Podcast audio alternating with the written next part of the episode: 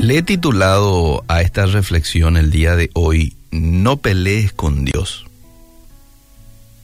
Y quizás alguien diga, pero a quién se le ocurre pelear con Dios, Eliseo. Cuando vos atacás a sus hijos, estás atacando a Dios. Y se da hoy en también en nuestros medios. ¿Quieres tener problema con alguien? Tócale un poco a sus hijos. Y enseguida lo vas a tener. Lo mismo ocurre con Dios.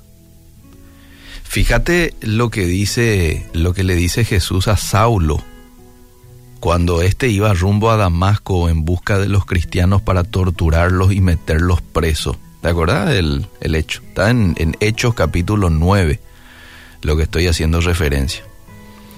Él estaba obsesionado por traer a los cristianos y torturarlos. Pidió permiso para hacer eso. Y fue y dice que le traía a cada cristiano. Y después se le aparece Jesús en el camino. Saulo, Saulo, ¿por qué me persigues? ¿Y quién soy? dice Saulo. Y fíjate lo que dice el verso 5. Yo soy Jesús a quien tú persigues. Saulo pudo haber dicho, no, pues yo le estoy persiguiendo a cristianos. Pero aquí es como que Jesús, el maestro, se mete en medio y dice, no, es a mí a quien me estás persiguiendo. Y después le dice, dura cosa te es dar coces contra el aguijón. Esta era una frase proverbial muy conocida en aquel tiempo, coces contra el aguijón. Coces es patadita. Dura cosa te es dar pataditas contra el aguijón. El aguijón era un instrumento utilizado en la ganadería, ¿verdad? Al día de hoy se utiliza, que tiene un mango largo y en la punta, este, una, punta punzante de hierro, ¿verdad? Que servía para estimular, animar al buey a que siga arando, ¿no? O al caballo eh, también se utilizaba con el caballo, ¿verdad? Para, este, vamos, seguir, ¿verdad? Entonces aquí Dios le está diciendo, Jesús, dura cosa te es dar patadas contra ese instrumento con punta de hierro. O sea, vos nomás te vas a hacer daño. No vayas a persistir con esto que eh, a vos te va a dañar.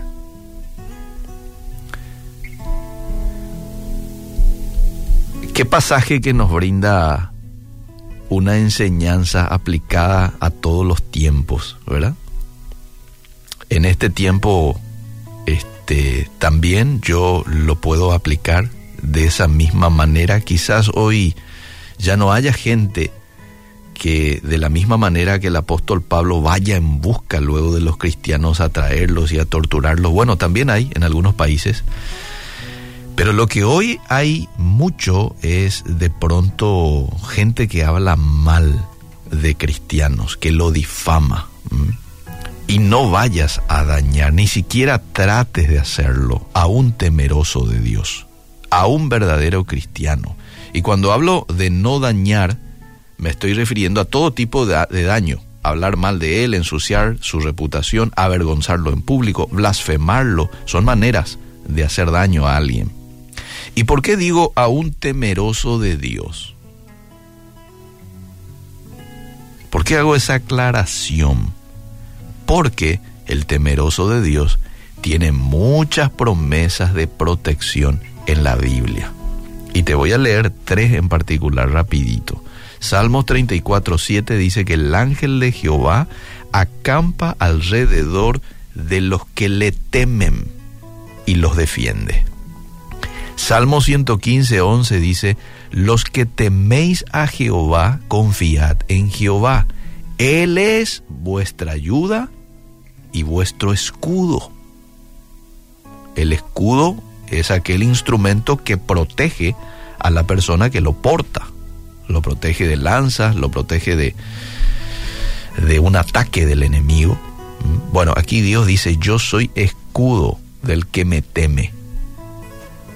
Salmo 145, 20. Jehová guarda a todos los que le aman, mas destruirá a los impíos. Y este versículo, el que acabo de leer, da la característica fundamental del temeroso de Dios. Dice, a los que le aman. El temeroso de Dios es alguien que ama a Dios. Y como consecuencia, a ese amor lo obedece, lo respeta, le da su lugar a Dios en su vida. Esa es la connotación que tiene esta expresión, temeroso de Dios en el Antiguo Testamento. Estoy maravillado del Dios que tengo. ¡Wow! ¡Qué Dios el que tengo! Y por lo tanto lo honro en mi vida con mi obediencia, con mi respeto. Ahora, esto no quiere decir que siempre tengo que estar de acuerdo con lo que dice un cristiano, ni tampoco quiere decir que si yo veo que esa persona tiene algunos errores, me tengo que callar nomás porque Dios lo defiende. No. Si estás en desacuerdo eh, o ves que tuvo una falla el temeroso de Dios, porque también el cristiano eh, comete error, ¿no? A veces uno en un descuido puede hacer algo indebido. No, decilo. Pero decilo a Él. Decilo a Él. El temeroso de Dios te va a agradecer siempre y va a poner todo su empeño para poder cambiar precisamente porque es un temeroso de Dios. El temeroso de Dios, pues una de las características que tiene es de que quiere ser mejor. Y le pide a Dios, Señor, ayúdame a ser más parecido a la persona de Jesús. Él es nuestra meta, Él es nuestro objetivo, en donde yo apunto y a donde me voy, donde me dirijo. Eh, pero no estés hablando a sus espaldas.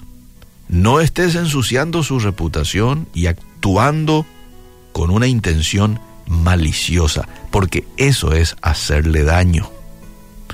Eso es dar cosas contra el aguijón. Eso es patear algo duro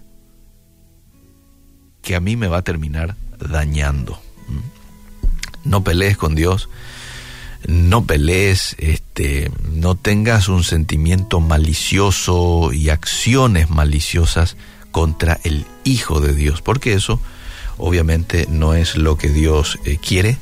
Dios nos pide, nos pide evitar eso, ¿sí? Dios protege a sus hijos.